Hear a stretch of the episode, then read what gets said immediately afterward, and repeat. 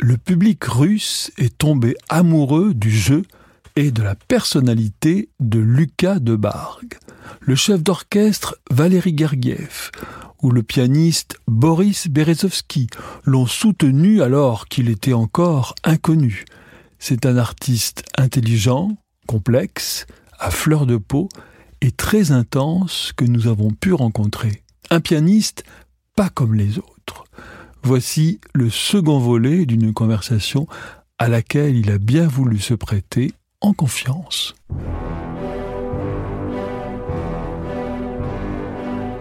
Passion classique avec Olivier Bellamy.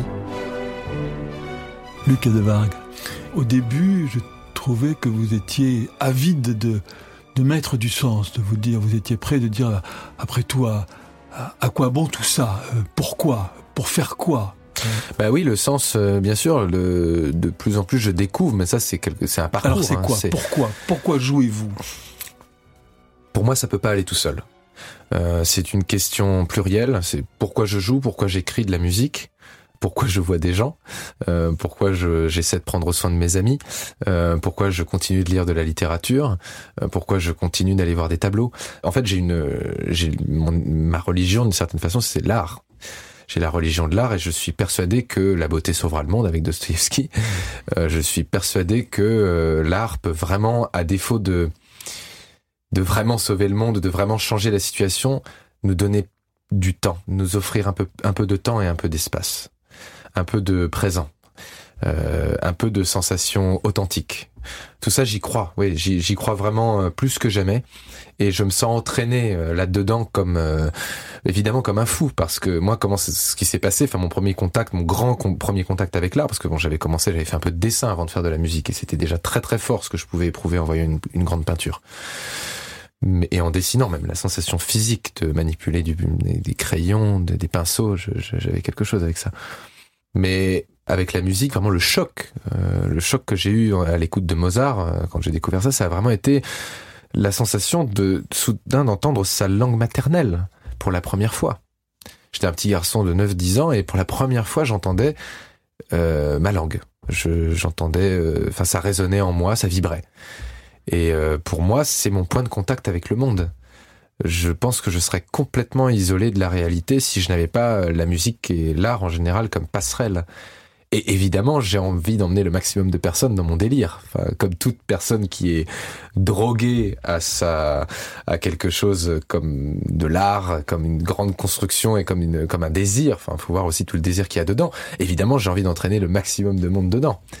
Euh, c'est ça qui fait que il y a un paradoxe chez moi qui est à la fois de, vouloir un peu freiner euh, tout ça, la vie des concerts, de vouloir apprendre à, vivre une vie d'homme, euh, fonder une famille, euh, arrêter de vivre en ville parce que je trouve ça de plus en plus stupide, reprendre le temps, toucher de l'herbe, regarder des arbres, vivre une journée vraiment, vivre la réelle temporalité d'une journée, tout ça évidemment j'ai envie de m'y confronter en même temps comme je veux toucher et partager mon délire avec le maximum de personnes, je veux continuer à jouer, continuer à faire le tour du monde d'une certaine façon pour euh, voilà pour euh, pour faire découvrir euh, les merveilles de la musique de Scarlatti, les merveilles de la musique de Chimanovski. Est-ce qu'il y a un sacrifice de l'artiste Lucas Debar Je veux parler des grands artistes avec un idéal élevé. Ce que je veux dire, c'est que évidemment que vous voulez avoir une vie normale, mais euh, vous euh, faites une activité qui n'est hmm. pas normale. Et, vous n'êtes probablement pas normal. Il y a toujours un sacrifice. Ce sacrifice, enfin, si on voit le mot, ce qui veut dire, son étymologie, c'est ce qui consacre la foi. Donc quand on a la foi en quelque chose, et c'est mon cas, il y a nécessairement un sacrifice. Il faut sacrifier quelque chose sur l'autel de ce en quoi on croit. C'est, je vais pas le dire, voilà, pas en pratique, mais même en pensée, il y a quelque chose, et dans sa vie, il y a évidemment des grandes décisions à prendre. Je crois encore, peut-être un peu naïvement, à la possibilité de mettre euh, de raccorder de toutes ces vies et d'en faire qu'une seule. C'est-à-dire de quand même parvenir à fonder une famille et à vivre une vie d'homme euh, euh aujourd'hui et euh, tout en ayant cette particularité d'être musicien et d'avoir cette ce sacerdoce. J'y crois encore. Peut-être que je serais détrompé mais j'y crois encore.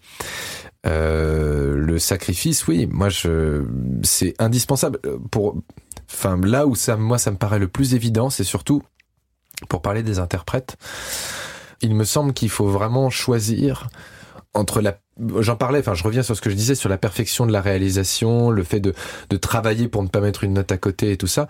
Il faut choisir entre ça et euh, le fait de vraiment donner la priorité au discours musical au message musical.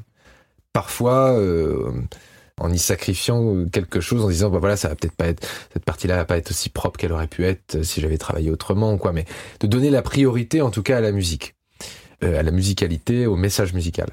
Là, c'est pareil en fait. J'ai la même, enfin, j'ai encore la naïveté de croire, euh, et j'y crois très fort, que c'est possible de mettre les deux d'accord. C'est possible d'arriver à un résultat vraiment très précis, en même temps, sans trahir euh, le message musical. Mais il se trouve que jusqu'à maintenant, j'ai je ne connais pas en fait d'exemple de, ça.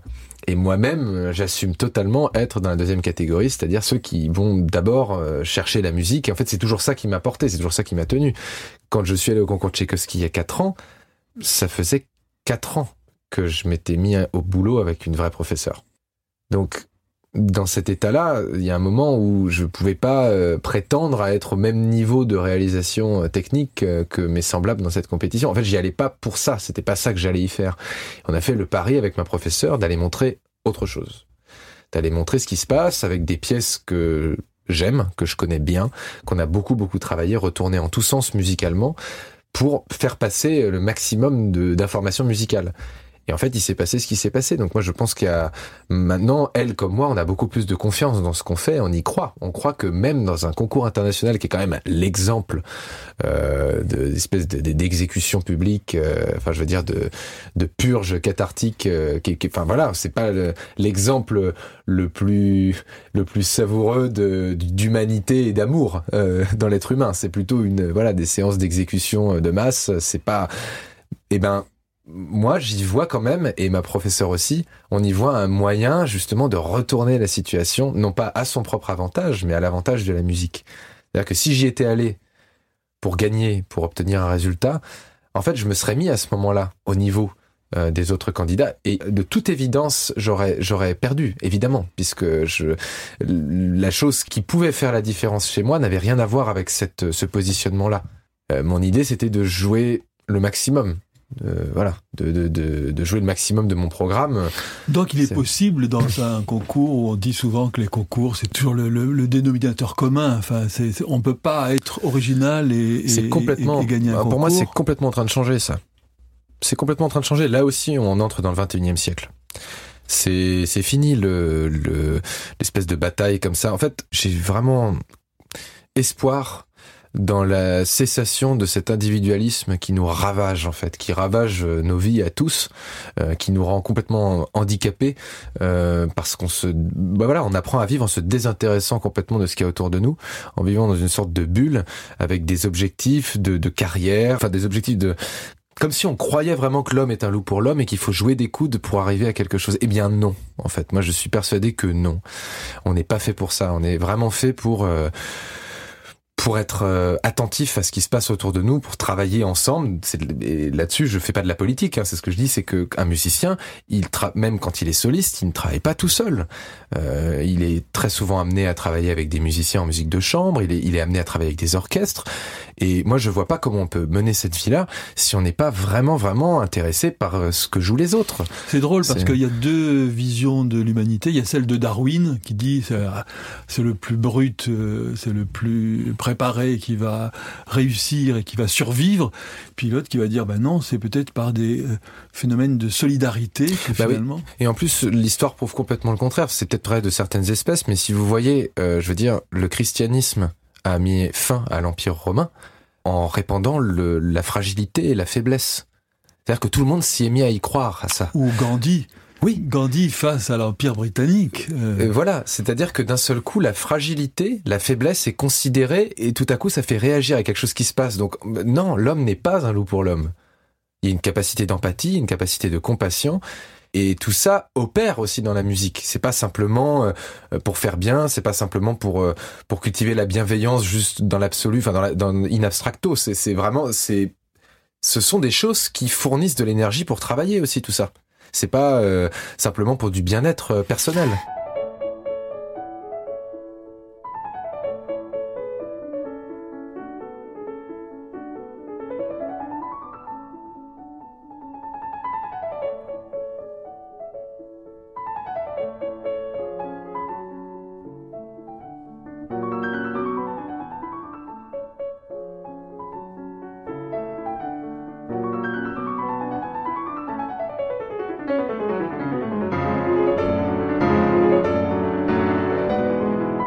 Et est-ce que c'est facile quand on est un artiste, euh, Lucas Debargue, de montrer ses fragilités, de jouer sur ses fragilités, parce qu'on veut toujours se protéger.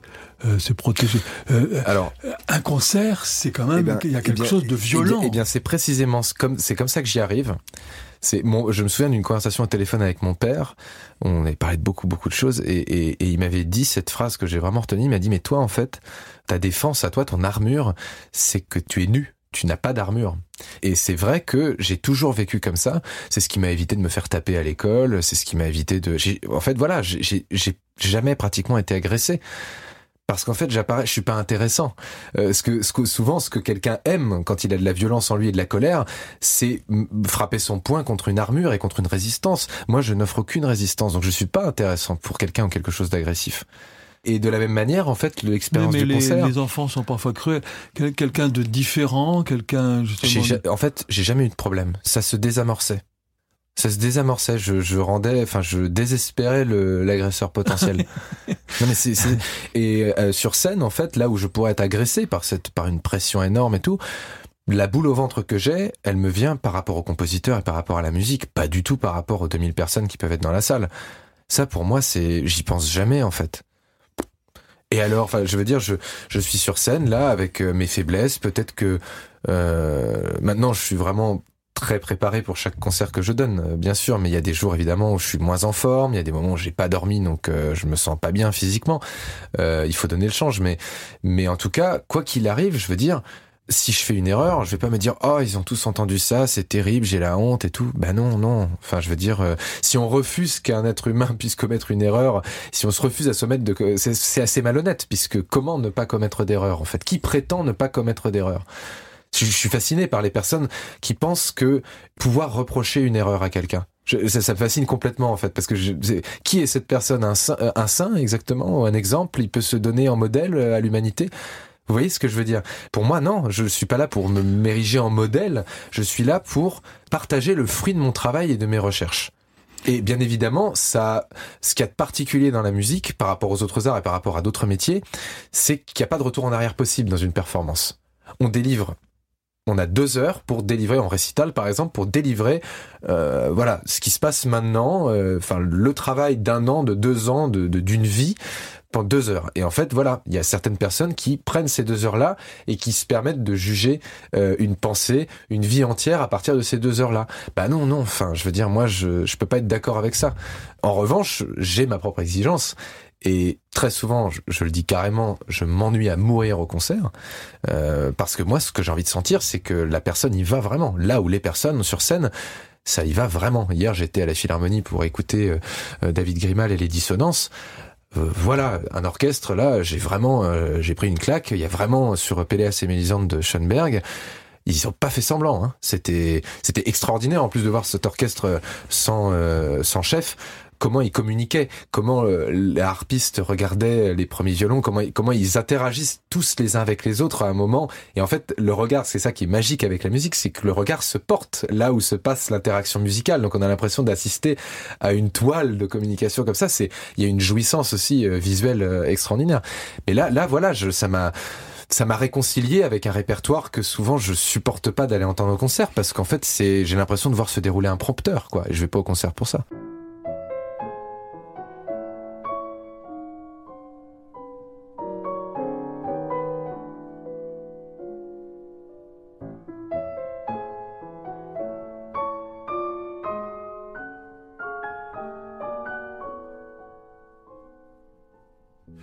Entendu jouer, Lucas Debargue, à, à la Roque d'Enterron. C'est un, des plus beaux concerts euh, auxquels il m'a été donné euh, chance d'assister. Ça a eu un triomphe. Et vous étiez évidemment heureux, mais on avait l'impression que vous n'étiez pas totalement heureux. En tout cas, que il peut y avoir dix mille personnes debout. S'il y a une personne qui vous fait une critique une personne sur dix mille qui vous fait une critique insignifiante, euh, euh, illégitime, ça peut vous mettre dans des états. Alors, et vous, ouais, et, là-dessus, en fait, j'aurais j'aurais été mal pour vous pour vous parler de ça il y a un moment parce que j'avais pas. maintenant, je me suis mis à, à, assumer que j'écris de la musique et ma musique est jouée. Je la défends moi-même parfois, mais elle a même été jouée par par d'autres pianistes, par d'autres musiciens.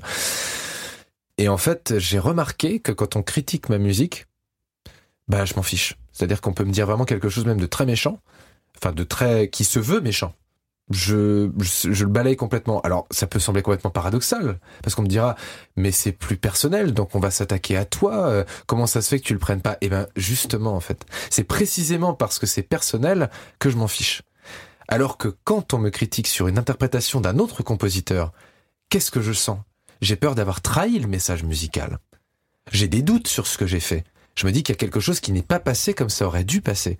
Et pour ça, effectivement, la moindre petite euh, mouche de critique euh, peut avoir un, impact parce que sur ma réflexion et me dire alors j'ai dû faire quelque chose. Euh, voilà.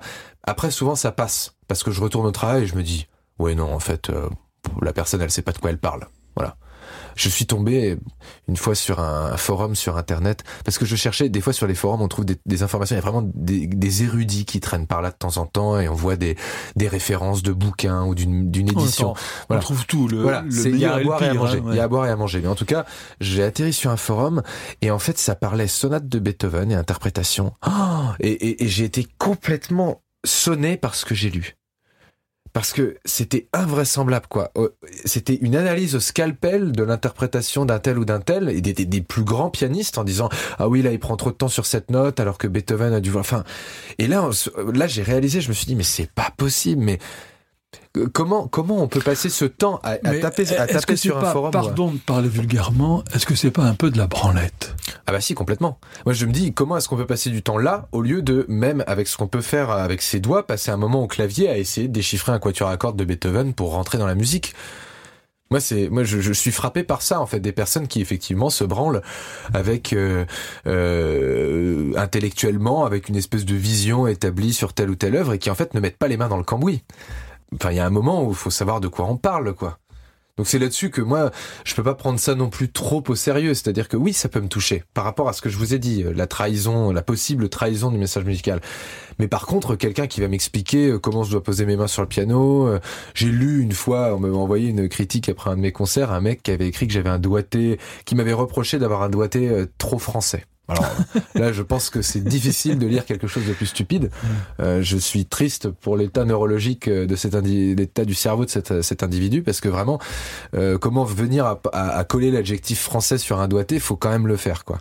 J'en ai j'en ai lu des autres, des, des même dans le, des. Alors le, le, doigté justement, parlons du doigté parce que euh, le mot est toujours bizarre, disait euh, ce, ce, ce, cher Baudelaire. Mais quand on regarde les les doigtés de Chopin, quelquefois il y a, ah il y a des choses qui ne sont pas orthodoxe dans la barcarolle chacun voilà bien sûr. donc chacun a euh, une Absolument. manière il y a pas, de en fonction de sa morphologie et de ce qu'il veut obtenir aussi. Il n'y a pas de main normale, comme j'ai pu le lire dans une préface à une édition des Préludes de Debussy, j'ai lu ça pour une main normalement constituée. Donc on peut parler de Michel Petrucciani, euh, est-ce qu'il a une main normalement constituée ou ou Yu Wang par exemple, est-ce qu'elle a une main euh, enfin je veux dire euh, voilà, on a on a tous des mains différentes et on doit tous trouver des recettes pour y arriver à notre pour pour arriver à atteindre le but il euh, n'y a pas de, il y a, y a, pas de, de normal. Quoi. Moi, ça, ça me semble complètement. Et le doigté, effectivement, enfin, le doigté doit être recherché par rapport à l'expression. Il ne doit pas être recherché pour plaire, pour sembler beau euh, visuellement à les personnes qui viennent au concert pour d'un pianiste pour regarder ses mains. Euh, je veux dire, on doit pouvoir fermer les yeux sur un concert euh, et, et, être pleinement nourri de ce qu'on entend, plus que de ce qu'on voit. Et là-dessus, chacun euh, peut trouver des doigtés en fonction de ses mains. En fonction, moi, il se trouve que j'ai des grandes mains, plutôt plutôt grandes mains, et des doigts très fins. Donc ça me donne des facilités par rapport à certaines choses techniquement, mais ça cause des difficultés aussi dans les petits traits où faut tricoter tout ça. C'est très difficile avec mes avec mes. Enfin, je suis obligé de trouver des des manières de de compenser. Euh, mais ça c'est c'est le cas pour tout le monde. Quelqu'un qui va avoir des petites mains il va peut-être pouvoir tricoter plus facilement, mais ça va être très difficile de plaquer des grands accords. Voilà, à chaque fois, on doit trouver des trucs. Et pour moi, c'est ça le, le, le chemin, euh, l'apprentissage, il est là aussi. C'est d'apprendre à le corps. L'instrument, c'est pas le piano, c'est le corps. Et en fait, d'arriver à utiliser son corps pour obtenir euh, des résultats. Mais bon, très souvent, euh, les personnes qui parlent de tout ça, qu'elles soient critiques, journalistes ou même musiciens, tout ça, c'est des très souvent ils rentrent pas dans le vif du sujet quoi. Ils effleurent la question et souvent ils tranchent là-dessus avec vraiment des des, des, des, arguments à l'emporte-pièce. Ceci est comme cela, cela est comme ce. Enfin vraiment, pour moi ça tient pas la route. Il faut il faut il faut écouter euh, le résultat. C'est ça, c'est ça qui compte. C'est c'est pas euh, c'est pas de dire comme euh, les commentaires de football, les, les Ah types ouais. confortablement installés. Oh, c'est hallucinant. C'est hallucinant, c'est fou. C'est fou et non non, c'est c'est c'est démentiel. Bah oui, voilà. Puis, puis on voit ça dans les magazines de musique, c'est-à-dire là où en fait il y a une vraie mission de transmission, euh, où on devrait faire découvrir des œuvres, on devrait faire découvrir des interprètes, soutenir des interprètes. On se retrouve avec des systèmes de notes, avec des petites étoiles et des petits machins, et Monsieur Intel qui va nous dire qu'il aime pas le disque. Mais qu'est-ce qu'on en a à faire? C'est qui lui? Enfin, je veux dire, moi, déjà quand j'étais petit et que je lisais les magazines comme ça, en fait, ah, je lisais des critiques, mais je, voulais des informations sur le compositeur et sur l'œuvre. Moi, je voulais apprendre quelque chose. Je voulais pas le goût de Monsieur euh, Intel, euh, qui, qui en plus euh, la plupart du temps ne connaît rien sur son sujet, qui va utiliser certaines de, de, de ses relations, certaines de ses expériences. Ah, j'ai serré la main à un tel une fois dans ma vie pour pouvoir ensuite prétendre à euh, justifier euh, telle ou telle chose. Et c'est fou à quel point ces personnes peuvent encore être suivies quoi par des moutons qui pensent que euh, c'est l'évangile quoi. Ah non, moi. euh, euh, là-dessus, je, vous je- n'allez pas vous faire que des amis. écoutez, c'est déjà, c'est pas moi qui ai commencé, j'ai presque envie de dire, c'est pas moi qui ai commencé. Hein.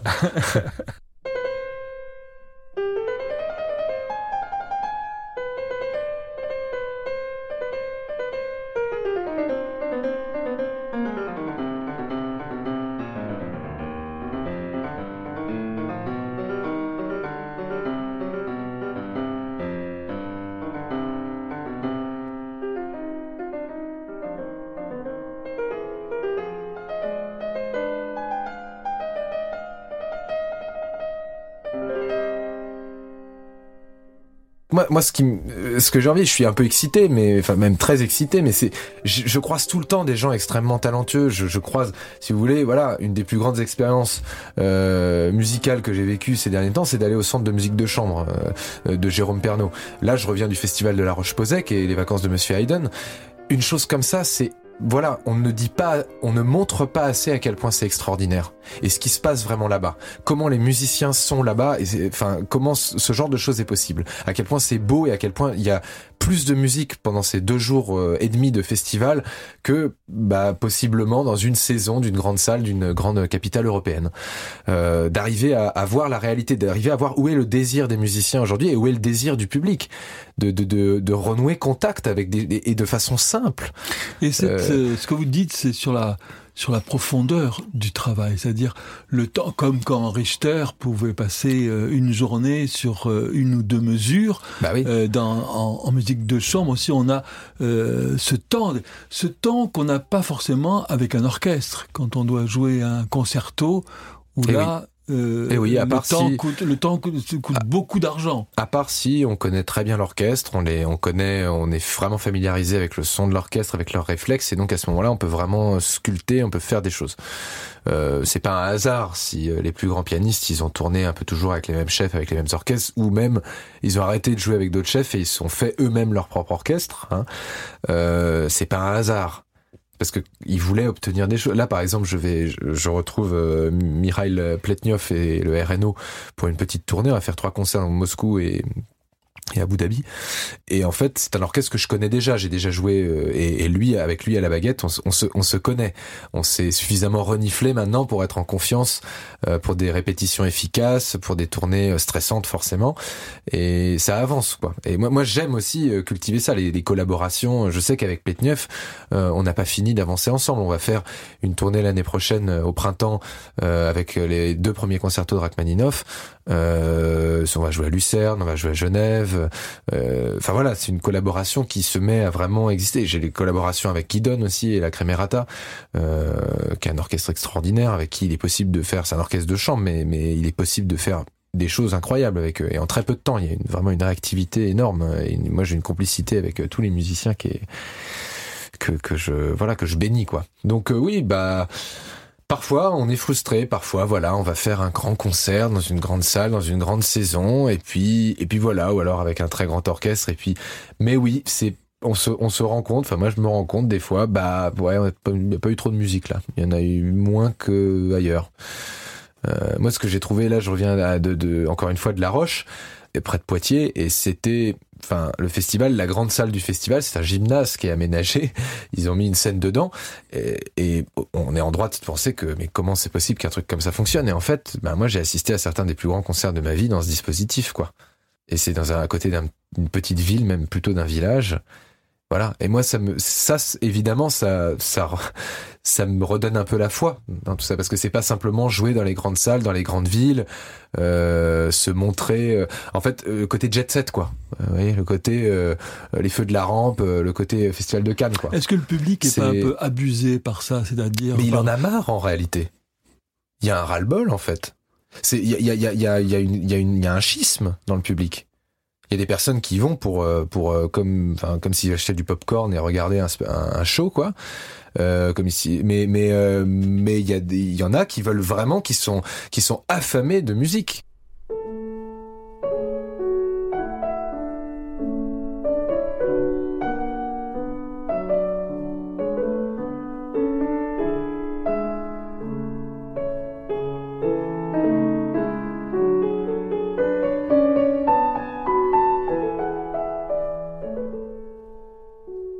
Alors qu'est-ce que c'est la musique ah, Là, la première phrase qui me vient à l'esprit, c'est le parce que je, je, me suis perdu dans la euh, les, les, les, entretiens de Chelibidak. Alors lui, il dit que la musique n'est rien. Euh, il arrive à, la, après une, une, argumentation de enfin, métaphysique, sur la métaphysique musicale. Euh, il arrive à, à, la conclusion que la musique finalement n'est rien. Non mais dites-nous, Mickey de Bargue, ce qu'est pour vous la musique, mais la vraie musique? Bah, pour moi, je, enfin, si je vais parler avec des mots très naïfs, hein, mais pour moi, c'est un, c'est un cadeau euh, du ciel. C'est un cadeau du ciel et c'est quelque chose qui est là pour, euh, pour nous faire, euh, pour qu'on ait plus d'amour en nous et qu'on en partage davantage. C'est un, c'est une manifestation d'amour, la musique. C'est, c'est un langage, mais enfin, c'est un, c'est la langue de l'amour pour moi, en fait, j'ai envie de dire. C'est, je peux pas faire enfin c'est une définition sûrement très naïve hein, mais je peux pas en parler autrement en fait. Pour moi c'est ça. C'est vraiment la langue de l'amour. C'est pas c'est on est on est à côté des, du fric. On est à côté de la politique et de on est à côté de de la, des relations de dominants et de dominés qui nous emmerdent quand même. Enfin faut quand même le dire quoi. On n'a qu'une vie et en fait on se retrouve à barboter là-dedans quoi bah, moi j'invite tout le monde à, à, cultiver la musique et à cultiver euh, cette langue qui peut nous, qui peut vraiment nous aider en fait, nous aider à être moins bêtes et à vivre moins bêtement et à être euh, à, avoir plus de bienveillance et à, et à se remplir le cœur et de, de, de, belles choses quoi. Voilà, plutôt que de, enfin là-dessus, moi je, je c'est vrai que je sens une il y a une grande excita, y a une excitation générale quoi. Il y a un militantisme de tout poil aujourd'hui. Tout le monde milite pour quelque chose. C'est la guerre en fait. Il y a, il y a une guerre. Il y a, enfin, militer, ça vient de militare. Hein. C'est quand même les mêmes racines que, que militaire, et donc il y a, il y a, une violence là-dedans. Et en fait, euh, plutôt que d'aller chercher l'affrontement comme ça, mais je, je, je veux dire, il faut cultiver la paix, quoi. Mais vraiment arriver à la paix et cultiver. Il y a, des, il y a suffisamment de belles choses pour s'y pour s'y accrocher. Le problème, c'est que la plupart du temps, quand je dis ça, on me dit que c'est une pensée bourgeoise que je peux dire ça parce que je suis favorisé, donc j'ai pas le droit de parler. Mais en fait, je le dis quand même. Parce que pour moi, c'est accessible à tout le monde. C'est vraiment, enfin, si on se met à dire que il euh, y a certaines personnes qui, par leur pauvreté, n'ont pas accès à la musique, ben, c'est complètement faux. C'est absolument faux. Tout le monde a accès à la musique, en fait. C'est accès au, à l'opéra pour payer une place d'opéra. Euh, oui, d'accord, certes, quoique. Euh, J'aimerais quand même noter qu'une place pour aller voir euh, euh, Tristan et Isolde ou la flûte enchantée, pour les jeunes, ça coûte moins cher que d'aller voir un concert de Booba. Hein. Mais Vous pourriez, Luc Debargue, aller jouer pour pour les migrants sur l'autoroute Nord, là, alors, ou à, vous, ou à alors vous savez quoi Absolument. Mais en fait, moi, ce qui me gêne là-dedans, c'est la récupération politique.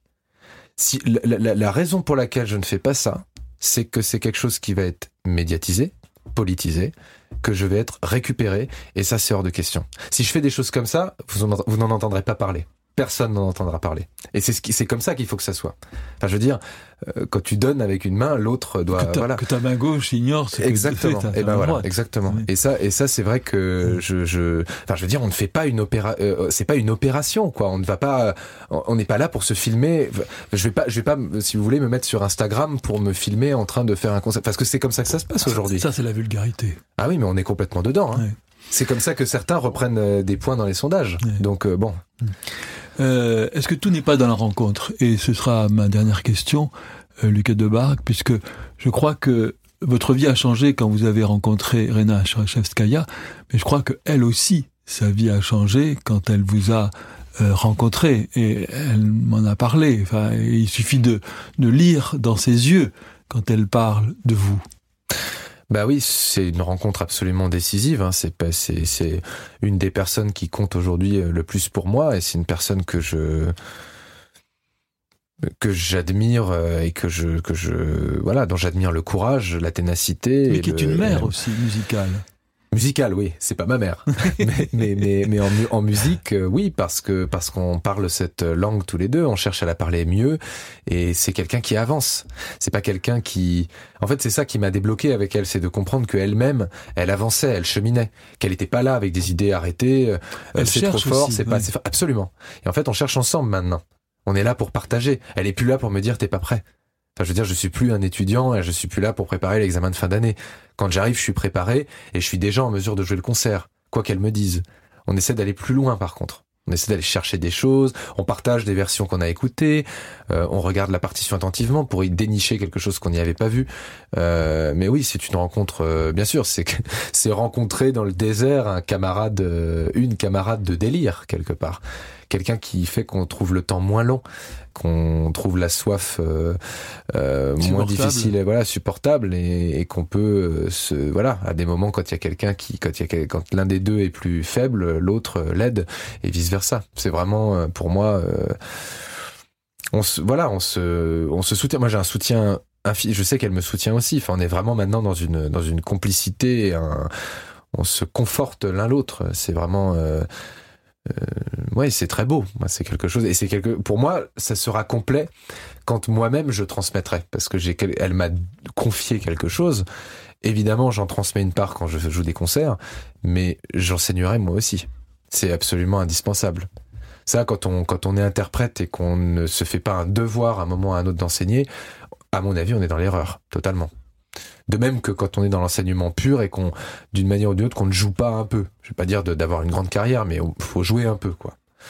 Faut jouer un peu parce que sinon, de quoi on parle? Enfin, je veux on dire, faut... dessèche. Bah oui, oui. Et ça, alors là, on peut parler de ce qui, ce qui se passe chez nous là-dessus. C'est quand même un peu, c'est frigide, euh, crispé, euh, gelé, congelé un petit peu même. Euh, moi, je suis donc évidemment à chaque fois qu'on me donne l'occasion de taper du pied un petit peu là-dedans pour rappeler que bah il y a des choses de possibles et que je suis pas le seul à penser comme ça. Mais moi, j'ai une possibilité que plein d'autres jeunes artistes n'ont pas. C'est-à-dire que moi, je me retrouve en face de vous aujourd'hui, euh, j'ai la parole et je prends la parole non pas pour parler de mon nombril, euh, mais pour parler de mes activités. Euh, non, mais pour dire des, choses essentielles et, et, profondes et pas du tout pour faire votre promotion. voilà, et pas seulement en mon propre nom. C'est-à-dire que pour moi, c'est voilà, c'est pour et donc pour moi, chaque chose que je fais, si vous voulez, là, cette sortie de Scarlatti, elle est extrêmement importante pour moi, cette sortie de disque c'est vraiment une déclaration d'amour au compositeur. C'est quelque chose que j'ai à cœur de partager euh, avec le maximum de monde.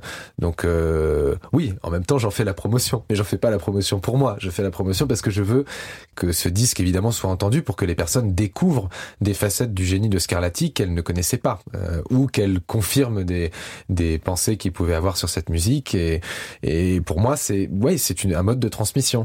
Il y a trop de disques qui s'enregistrent tout le temps. On se demande un peu pourquoi. Je veux dire pour moi il y a enfin un événement discographique ça n'est un événement que s'il est vraiment mûrement réfléchi. Et si on fait vraiment quelque chose, euh, voilà. qui change le monde bah, d'une certaine manière, ou qu'on apporte en tout cas quelque chose, même pour, euh, voilà, dans mes précédents enregistrements, j'ai enregistré la sonate de Metner, une sonate de Chimanovski, à chaque fois, voilà, il faut qu'il y ait du sens, il faut faire quelque chose qui n'a pas été fait parce que sinon c'est pas moi je vois pas l'intérêt que ça pourrait avoir de refaire encore une fois. C'est comme moi je me suis toujours demandé dans les films d'action pourquoi ils retournaient toujours les mêmes scènes où il y a les voitures qui explosent avec la toujours la même musique parce que c'est beaucoup d'argent dépensé euh, beaucoup de, de casse en, fait alors que c'est exactement la même scène. Je me dis qu'en fait euh, dans les films d'action ils pourraient remonter le film un peu différemment avec exactement la même scène. Comme ça ils feraient des économies. Et c'est pareil quoi avec l'industrie du, du, du disque qu'avec l'industrie du cinéma. C'est que bah ouais, enfin il y a trop quoi. Ou alors la rentrée alors littéraire. Que dans les, dans les euh, tontons flingueurs, ils avaient pratiquement pas d'argent et on voit juste une roue. Euh, et c'est, génial, c'est le minimalisme. Et on a exactement le même effet, euh, nous en tant que spectateurs, c'est-à-dire un, chaos terrible pour pratiquement pas d'argent. Oui, puis vous voyez dans, la, dans le, l'Othello de, de Orson Welles aussi, l'idée de génie d'avoir trouvé le, le, hammam en fait pour pouvoir dégager de la fumée, pour pouvoir avoir cette idée de voilà cette idée, c'est des justement où les j'ai un ami qui m'a qui m'a familiarisé avec les films qu'on appelle les, giallo, les, les, les, ces espèces de polars italiens faits avec euh, dessous. Il y a des idées là-dedans. Il y a une créativité enfin c'est fascinant quoi du point de vue du montage du point de vue des trucages parce qu'ils avaient rien donc ils étaient obligés de se creuser la tête pour euh, et moi moi je me sens je me sens solidaire parce que quelque part c'est un peu la situation à laquelle je me suis trouvé. Quand à 20 ans j'ai fait j'ai pris ma décision et j'ai voulu faire euh, de la musique ma vie enfin de devenir pro quoi bah j'avais j'avais pas grand chose en fait. J'avais c'était du bricolage un peu et à partir de ça il a fallu il a fallu avoir des idées quoi. Il a fallu avoir des bonnes idées et créer finalement euh, c'est cette dimension créative moi que je, que je veux transmettre aussi. C'est-à-dire qu'il y a pas c'est pas seulement euh, apprendre à lire une partition et à la jouer quoi. Et puis se dire je peux oui. Euh, risquer risquer sa peau euh, quelque part ah oui bah sinon rien n'est possible j'ai envie de dire. Si on assure ses arrières en permanence la vie n'est plus la vie. Merci Lucas de Vargue